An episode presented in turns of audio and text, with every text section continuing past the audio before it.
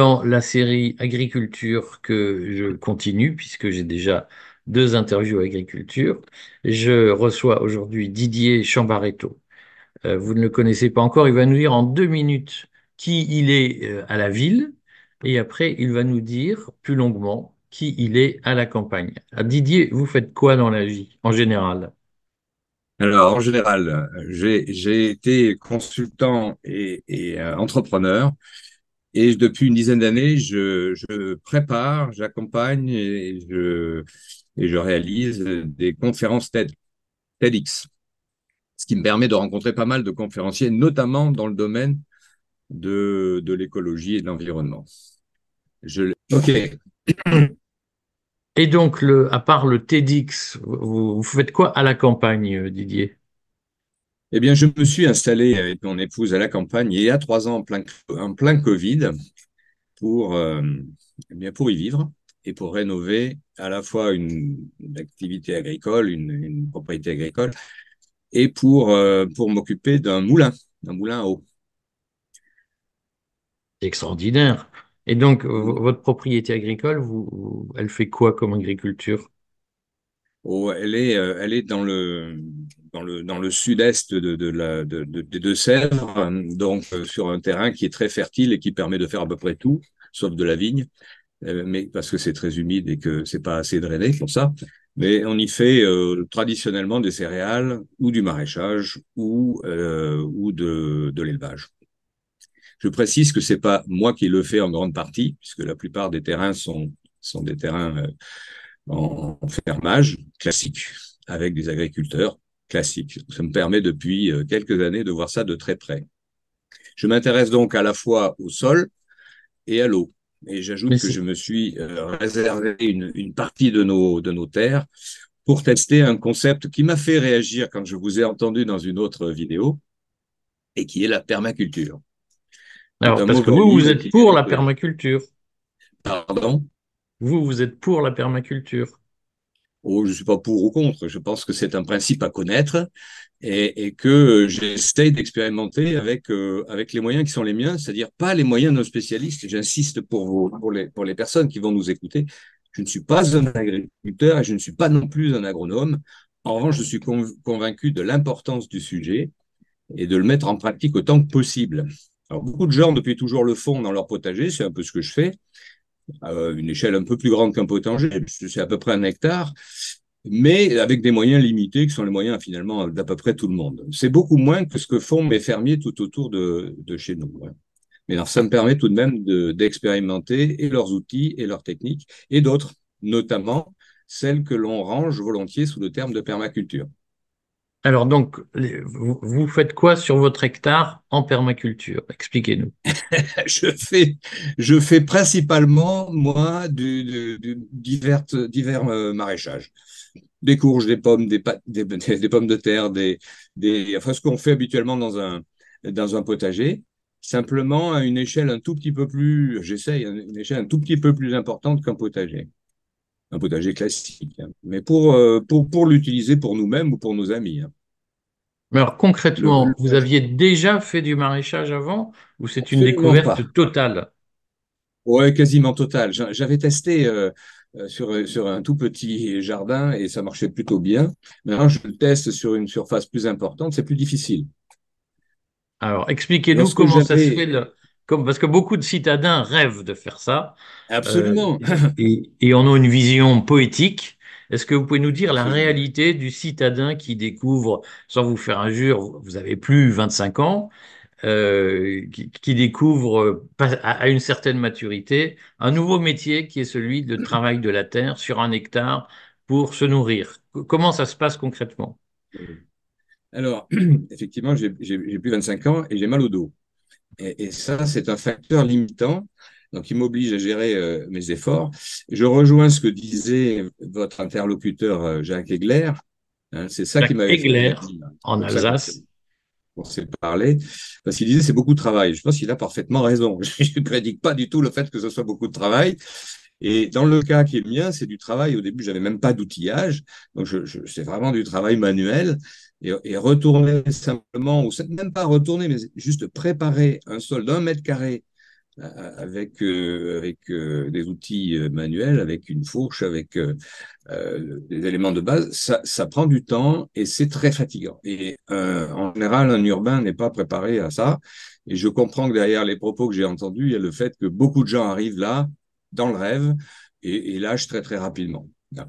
Alors, nous ne sommes pas arrivés dans le rêve, puisque ça faisait dix ans que, nous cherchions une, une propriété euh, de ce type-là, avec des caractéristiques particulières. Je, je, je, passe forcément pas ça le plus important. La permaculture, ou l'idée que j'en ai, n'est qu'un élément de ce que nous faisons.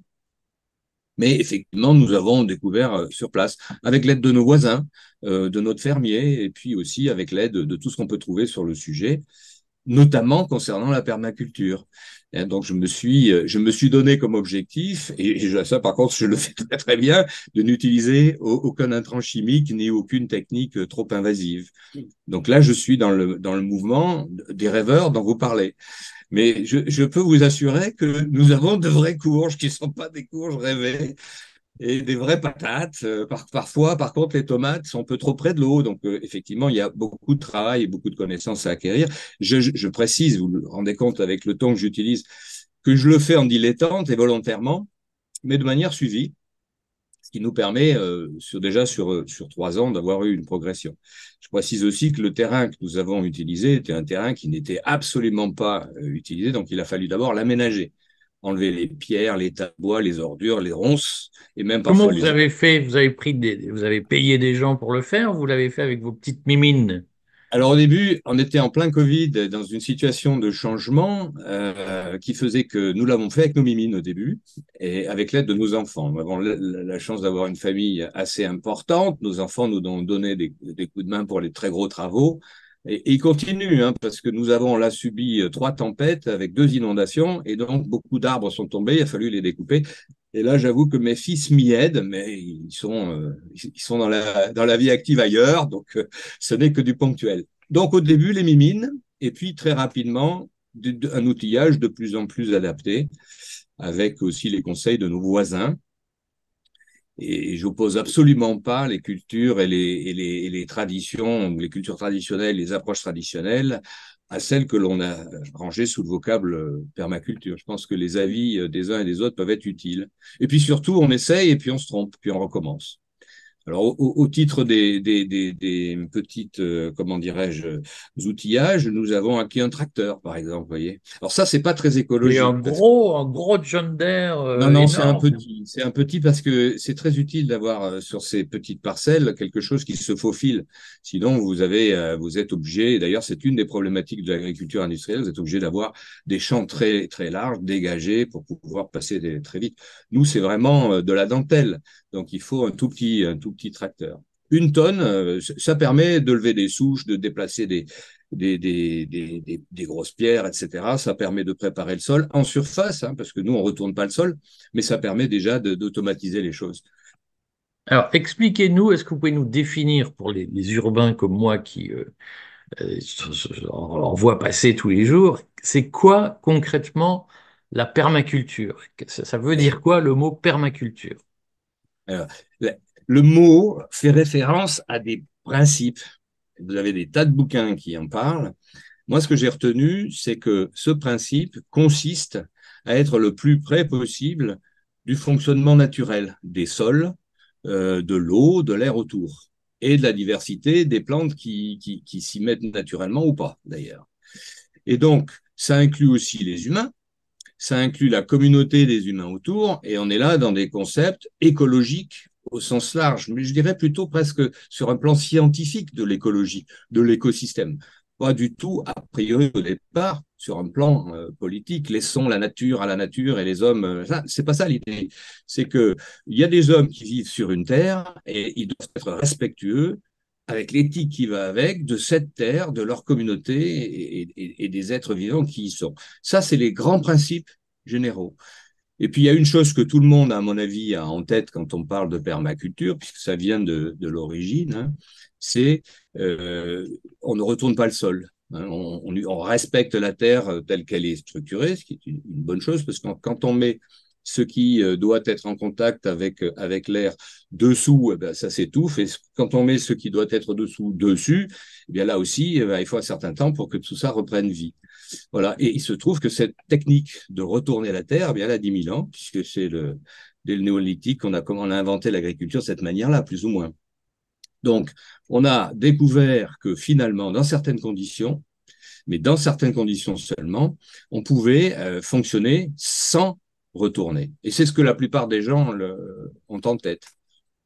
Alors concrètement, ça se passe les comment Les qui travaillent chez moi retournent le sol, hein, mais pas dans ma parcelle. mais tout autour, oui. c'est quoi la différence alors entre les fermiers qui retournent le sol dans le champ d'à côté et vous qui ne retournez pas le sol? Oui, alors moi, je vous dis, je ne fais que des tests sur ma petite surface et je ne me veux ni expert ni emblématique de la chose. J'essaye de tester pour moi si ça marche ou pas. Alors, la, différence, c'est que il y a aujourd'hui des agriculteurs qui instruisent de, des techniques appliquées sur des petites surfaces. On en avait parlé un petit peu ensemble. Effectivement, ça fonctionne sur des petites surfaces. Ça veut dire que sur des petites surfaces, on a des rendements qui sont à l'hectare ou, au mètre carré, si on veut, euh, parfois très supérieurs à l'agriculture industrielle. Et euh, c'est ce qui a permis de tester le concept. Et, comme vous avez dit dans la conclusion de cette, cette vidéo-là, bah oui, ça marche dans les jardins. Et ce que je voulais vous dire, c'est que ça marche pas que dans les jardins. C'est ce que j'ai découvert parce que je pensais la même chose que vous. Et aujourd'hui, j'en parle avec des pros, avec des gens qui sont pas d'ailleurs dans le, contexte de la, de la permaculture a priori, mais qui partagent un certain nombre de ces principes-là. Ce qu'ils font, c'est que au maximum, on va rester, on va être dans le basico-basique là, ils conservent au sol euh, sa, structure en ne le retournant pas et en, lui apportant régulièrement, de façon naturelle, des engrais organiques. Et pour ce faire, ils utilisent, alors il y a différentes techniques, il y a différentes dénominations. Moi, je vous pense, je parle, je pense par exemple au semi-direct sous couvert végétal, parce que sur l'une de nos grandes parcelles, notre fermier, sans le dire, est en train de le faire euh, puisque certains de ces champs qui peuvent être couverts de, de, de enfin, plantés de, de, maïs actuellement sont plantés de luzerne. La luzerne étant récoltée euh, cette année quatre fois, quatre fois, c'est pas mal. Le sol est toujours couvert. Et en réalité, sans le savoir, il, il applique ce, ce, ce principe. Mais certains agronomes, donc des gens euh, parfaitement structurés, ayant été formés dans les meilleures écoles, notamment en, France, où nous avons de très très bons experts, qui pratiquent peu en France et qui pratiquent beaucoup, notamment dans les pays tropicaux, sont revenus et certains d'entre eux ont repris des fermes et pas des jardins potagers, mais des fermes de plusieurs centaines d'hectares et ont mis en pratique. Ça, c'était ma découverte. En même temps que j'enlevais mes pierres et que j'essayais de planter mes courges et mes patates, je découvrais que des agronomes revenant du Brésil ou d'ailleurs avaient utilisé ces techniques de semi-direct sous couvert végétal, c'est-à-dire en gardant le sol toujours couvert, euh, et avait des rendements qui devenaient, au fil des ans, euh, très comparables sur des grandes surfaces et sur du, des céréales. Et j'ai découvert aussi que ça pouvait marcher dans certaines conditions pour l'élevage et aussi pour le, pour le, le, maraîchage. Ils avaient donc des réussites en termes purement, entre guillemets, industriels, très comparables. Voilà. J'en suis là de mes recherches. Je vous ai envoyé un document, vous pourrez peut-être l'utiliser, il y a des liens dessus. Il y a des gens qui le font. Il y a des gens qui en parlent beaucoup plus techniquement que je ne le fais. Simplement, moi, j'ai découvert que ben, ces principes que l'on peut mettre en œuvre avec succès sur euh, quelques dizaines de mètres carrés, en l'occurrence, moi, c'est plutôt quelques centaines, voire quelques euh, milliers, mais, mais en l'occurrence, c'est tout petit. Eux sont capables de le faire sur des dizaines ou des centaines d'hectares, parfois sur des terres beaucoup moins riches que les nôtres. Moi, j'ai la chance de vivre près de la rivière, sur une terre euh, argileuse à la base, mais très limoneuse, euh, sur lesquelles les choses poussent bien. Euh, sur les hauteurs calcaires, on a des terres avec beaucoup moins de rendement. Et, et, on arrive avec ces techniques en utilisant les bonnes cultures entre guillemets intercalaires, c'est-à-dire celles qui vont être plantées par, par exemple l'hiver, en attendant de mettre un blé de printemps par exemple, vont permettre de reconstituer le sol, de euh, lui apporter ben, tout ce que les engrais chimiques ont apporté pendant un certain temps, mais ceci de façon naturelle. Voilà. J'ai découvert que ce n'était pas euh, quelque chose qui était euh, du rêve, justement, comme pour reprendre votre expression, mais une réalité peu connue, peu répandu aussi, hein, mais enfin qui, se, qui, se, qui commence à se faire. Voilà. Alors, concrètement, est-ce que vous pouvez nous dire ce que signifie, ben, par souci de précision, l'expression semi-direct sous couvert végétal. Ça, veut dire quoi techniquement? Alors, ça veut dire que vous avez un champ, par exemple un champ de, champ de luzerne, qui va pousser, ou vous avez un champ de fèves, par exemple, que vous plantez à une période plus froide, qui va pousser et qui va d'ailleurs pouvoir faire une, une récolte intermédiaire ou partielle, et que vous allez ensuite, avec un, alors, on parle là de, de, c'est pas moi, hein, on parle de grands agriculteurs qui ont des grandes surfaces, hein, parce que si vous le faites à la main, Là, vous avez le genre de résultat que j'ai moi, c'est-à-dire quelques des choses limitées à une famille. Non, si on veut nourrir la population, il faut le faire avec des moyens et des surfaces euh, appropriées. Et c'est ce qu'ils font, c'est-à-dire qu'ils ont des semoirs adaptés qui ne vont pas. Alors, il n'y a pas de, on ne retourne pas le sol. On, on a ces plantes qui ont poussé. Euh, il y a un enchaînement d'ailleurs de plantes à prévoir. C'est là d'ailleurs qu'est la difficulté parce que c'est pas, ça dépend vraiment du lieu, ça dépend du climat, ça dépend de ce que vous voulez obtenir. Et c'est là qu'il y a la complexité. C'est vrai qu'aujourd'hui, on a plutôt l'habitude sur, certaines parcelles de faire telle ou telle production, et puis c'est un peu routinier. L'agriculteur sait le faire, mais dès qu'il faut adapter à quelque chose un peu plus complexe comme ça, des enchaînements de, différentes cultures, ça demande une, une plus grande technicité. Donc vous avez ces plantes-là, elles poussent naturellement, vous les coupez ou vous les, euh, vous les lissez, vous les aplatissez, et vous euh, plantez avec des avec des semoirs spécifiques, à très peu de profondeur, en écartant, et c'est ça qui est intéressant aussi, c'est réellement technique, en écartant les plantes, parce que si vous plantez dans du, foin, ça, peut pousser, mais vous allez avoir des pertes, vous allez avoir les dégâts des ravageurs. Donc il faut que la, pointe pénètre dans le sol, que l'on écarte la plante, mais on ne l'arrache pas. Et cette plante va germer dans ce sol, mais très près de la surface, et va être protégée par ce qui est resté de ce, que, de ce qui était présent avant, de ce qu'on appelle des plantes intercalaires. Mais est-ce que ça, demande, est-ce que ça demande un, un, travail plus compliqué que la grande production industrielle où j'arrache tout et puis je replante quelque chose d'autre? Alors, ne l'ayant pas fait moi-même, mais l'ayant observé, euh, je, je, je, je, dois être prudent hein, et, et, vous dire que je pense que c'est plus compliqué parce que ça nécessite une connaissance du sol et même vraiment très précise des différents types de sols. Généralement, les agriculteurs l'ont, hein, mais il y a une certaine tendance peut-être à, refaire un petit peu ce qu'on a, ce a, qu'on a toujours fait au même endroit, ce qui fait que ça appauvrit les, sols, surtout quand en plus on apporte beaucoup de beaucoup de beaucoup d'éléments chimiques. Là, il n'y a pas cette aide-là, ou moins, d'ailleurs, il ne faut pas non plus avoir un discours trop, trop tranché, parce que en, réalité, ces techniques n'excluent pas des intrants chimiques, ou notamment euh, euh, des insecticides ou, pour combattre les différents types de ravageurs, mais ça les diminue progressivement. Et ce qui importe, c'est de choisir les bonnes espèces au bon moment. Euh, certaines années, ça marche mieux que d'autres, etc. Ben, ça a toujours été le, le problème de l'agriculture. C'est pas nouveau. Simplement là, ça oblige à une technicité supérieure, à changer d'habitude, à savoir quelles plantes conviennent au sol, etc. Alors là, pour s'en convaincre, moi j'ai mis du temps parce que je, préparais justement des conférences sur ces sujets-là pendant, pendant, pendant que j'essayais moi-même de mettre en place mon jardin. Et je me suis rendu compte, je vous assure, qu'il y a des gens qui ont passé leur vie, alors beaucoup dans des pays tropicaux. Je vous expliquerai après pourquoi ça vient des produits tropicaux. Mais qui sont revenus. Il y a des organismes comme le CIRAD en France, par exemple, qui sont spécialisés dans cette coopération avec des, avec des pays en Asie, en Amérique du Sud, etc.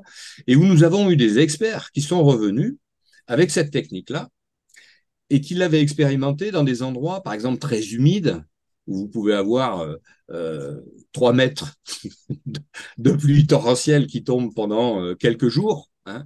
et donc, vous avez euh, à ce moment-là un apport énorme, mais vous avez aussi un ruissellement énorme. Et vous avez une, une, terre qui peut être euh, beaucoup plus riche, si on veut, parce que beaucoup plus rapide à aller développer des plantes, euh, des plantes qui poussent naturellement sur un sol qui pourrait avoir été dévasté auparavant. Donc, les résultats dans ces pays-là sont très rapides. Chez nous, ça n'est pas le cas. On est dans un pays tempéré, on a des croissances relativement lentes. Les sols, certains endroits se dégradent doucement, on s'en rend pas forcément compte. On augmente les doses d'intrants, et puis au bout d'un moment, on découvre qu'on a un problème. Alors, Ça, ça peut être discuté, être contesté. Je suis pas un spécialiste de tout ça, mais je, je pense qu'il y a des endroits où, en Europe, en France en particulier, on a tendance un peu à, à avoir surexploité le sol. Et on ne s'en rend compte que petit à petit. Et à l'inverse, la technique dont je fais état. Alors, j'ai parlé de semi-direct. Hein. Il y a, a d'autres appellations, il y a d'autres techniques, ça s'emboîte. Hein. Il n'y a, pas qu'une seule. Et puis, euh, on peut réutiliser aussi ce qui marche ailleurs. C'est-à-dire que dans l'agriculture euh, chimique euh, classique, il y a des choses qui sont plus ou moins invasives, plus ou moins réutilisables. Et, en fait, les, auteurs auxquels je fais référence, que vous trouverez dans les, liens que je vous ai envoyés, ce sont des gens pragmatiques qui sont arrivés petit à petit. Donc chez nous, au bout de trois, 4, 5 ans, on arrive à utiliser de moins en moins, voire parfois plus du tout d'intrants. Il y a un agronome qui s'appelle Monsieur Peters, qui est belge, lui, et qui euh, promeut cette agriculture-là en lien avec euh, les labels bio, qui euh, ont pour but de, retirer complètement l'usage de, la chimie. Voilà, donc on peut arriver à ce qui est zéro. Alors, moi, ce qui m'intéresse, je vous ai dit que j'avais été chef d'entreprise auparavant et j'avais noté que votre vidéo, elle était sur la rentabilité. Est-ce que mmh. c'est rentable? Alors, moi, ce que j'entends, je ne sais pas honnêtement vous dire si pour euh, l'ensemble d'un pays comme le nôtre, nous aurions intérêt à euh, massifier ça.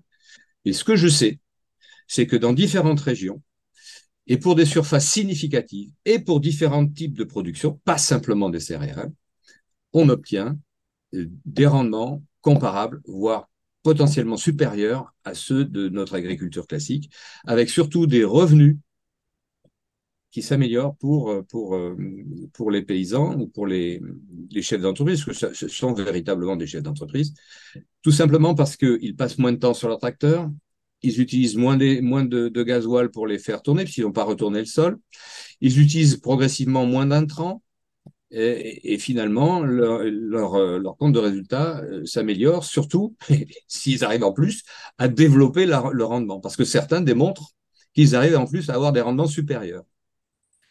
Alors, ce que je dis là, c'est juste des, une conviction, une réaction que j'ai par rapport à ce que euh, je vous ai entendu dire. Il faut aller je plus précise, loin. Attendez, je précise parce qu'il ouais. faut rebondir dessus. Moi, je me contente de poser des questions peut me dire les questions sont orientées, mais moi, je, n'ai aucune compétence agricole. Simplement, ce que disait Jacques Egler, qui vous a fait réagir sur la permaculture, il désignait plutôt une, espèce de, mouvance ou de, croyance ou d'idéologie consistant à dire ça irait bien mieux si on plantait des plantes à l'ancienne et puis on attendait que ça pousse. Moi, ce que j'entends dans ce que vous dites. Alors ça, alors là, c'est pour ça qu'il disait la permaculture est, une méthode de feignant. Voilà. Et donc, ben, ce qu'il qu qu désignait, c'est cette croyance que ah ben il y a, y a qu'à laisser pousser. Je vous entends quand même dire euh, respecter le sol, c'est une chose, mais ça demande quand même du travail par ailleurs. Absolument. Et, et, je suis parfaitement d'accord alors avec cette, cette approche-là, cette forme, cette formule-là, c'est que ça ne se fait pas sans effort et, notamment au début, parce que lorsque l'on passe, on, utilise beaucoup dans les médias le mot transition hein, pour plein de choses, euh, toujours les mêmes. Là, il y a une vraie transition à faire et qui est difficile parce que ça ne, je vous ai dit, dans les pays tropicaux, ça va assez vite, mais chez nous, ça vient lentement. Donc, euh, il faut vraiment avoir un travail de fond avec des gens extrêmement compétents pour dire bah là c'est des fèves, là c'est telle autre plante, c'est à tel moment, l'année dernière je l'ai fait 15 jours trop tôt, etc. Et ça c'est le vrai métier des agronomes et des agriculteurs. Et ça c'est déjà du boulot. Et ensuite il faut le faire. Parce que euh, on va pas nourrir les gens effectivement en claquant des doigts. Donc il y a du boulot. Ce sera pas le même, je pense qu'il y a certains des travaux qui seront diminués, il y en a d'autres qui vont être augmentés. Globalement, euh, il y a besoin de faire des efforts là-dessus, et c'est pas le rêve de voilà, on fait de la permaculture et rien ne se passe. D'ailleurs, les gens qui font sérieusement de la permaculture dans la logique que j'évoquais tout à l'heure, celle de Mollison par exemple, euh, c'est pas des rêveurs non plus. Euh, c'est simplement qu'on en a ensuite fait une sorte de, de mot valise où des gens se sont dit tiens ben voilà ça me va bien euh, j'aime la nature et je vais y aller. Ça ça c'est du romantisme. La réalité c'est pas ça du tout. Mais, mais voilà, par contre fallait le préciser ne jetons, voilà. ne jetons pas le bébé avec l'eau du bain. C'est pour ça que j'ai réagi c'est que en réalité euh, il y a des gens, et il y en a 23 que j'ai recensés dans, dans, mon département, c'est pas beaucoup, hein, 23, par un pays euh, très agricole comme le nôtre, qui sont dans le cadre de la, de la Chambre d'agriculture, qui sont dans un groupe de travail, qui sont en train de transformer leur ferme. Donc je vous le parle pas de rêve, ce sont des gens qui en vivent et qui veulent défendre leur survie, et notre aussi, parce qu'accessoirement, ils produisent de la nourriture pour tout le monde. Donc ce sont pas des rêveurs. Et ça marche. C'est ça que je voulais dire. Mais ce sont des travailleurs. Mais oui, oui, oui. Non, non, mais nous avons un vrai, un vrai souci avec ça. Moi, j'en suis convaincu. J'étais moins, j'étais urbain, j'allais juste au supermarché. D'ailleurs, je ne me préoccupais pas de où ça venait. Et là, je sais concrètement que sur l'eau, sur le, sur le sol, nous avons de vrais, de vrais soucis. Et, et, la manière de les gérer, c'est pas, à mon sens, de, de, de, de rêver, mais c'est de donner la parole. Et ça, on ne le fait pas. C'est pour ça que j'en parle moi, et j'espère que d'autres en parleront avec. Ben, je le fais, moi je donne la parole aux gens. Mais oui, mais il faut continuer à le faire. et, et, voilà, je pense qu'il y a des gens qui le font et qui ont de bons résultats. Et, j'ajoute qu'il euh, y a une certaine tendance, je, croise beaucoup de gens dans mes conférences qui, qui sont euh, éco-déprimés, je, dirais, qui, qui, qui, ne croient plus euh, à un avenir quelconque pour la planète, en fait pour eux-mêmes et pour nous tous et, et qui pourrait se, se, dire que, bah si, il est peut-être possible de produire en masse, de manière rentable, de la nourriture de qualité, sans pour autant détruire les sols et le cycle de l'eau. Euh, c'est l'espoir que j'ai et c'est ce que je voulais dire. bon, et je crois que vous préparez un livre sur le sujet. Euh, oui, alors ce sujet-là est un des éléments. Je vous ai envoyé un extrait pour que vous regardiez les liens, pour que vous puissiez éventuellement les donner au, parce que tout ce que je vous ai dit là, je ne vous ai pas donné les éléments là, mais tout est sourcé. Donc, vous pourrez le mettre. Et ensuite, des gens qui voudraient aller plus loin pourront se rendre compte que ce que je vous dis là, c'est quelque chose qui existe vraiment. Et donc, oui, je fais un bouquin qui est plus large parce que je suis moins frappé, moi qui suis un peu dans le monde de la communication, pas des médias vraiment, mais une communication directe avec le public, d'une part, de ce qu'il est difficile d'aborder des sujets complexes comme cela, et d'autre part du fait qu'il y a une attente. Euh, les gens qui viennent nous voir dans nos TEDx, c'est des gens qui ont, qui ont envie qu'on leur parle différemment et qu'on leur parle pas forcément de choses faciles et qui ont envie de sortir en disant, bon, tout n'est peut-être pas foutu. Et à l'inverse, il y en a beaucoup, je vous assure que je rencontre beaucoup, même des gens de mon âge qui ont, qui ont peut-être vécu d'autres périodes et qui, qui sont euh, Oui, euh, je, croise les mêmes, rassurez-vous, mais il y a eu un travail aussi pour expliquer aux gens qu'ils ne pouvaient rien faire, qu'ils étaient impuissants, que tout se décidait au-dessus et que c'était plus la peine de se battre. Il y a un travail qui est fait aussi euh, pour convaincre les gens de cette impuissance. Didier, merci beaucoup. Et puis, euh, bah, j'espère que vous reviendrez et, et, quand le livre sortira, on, on en parlera de toute façon. Merci beaucoup, Didier. Merci beaucoup. Bon week-end.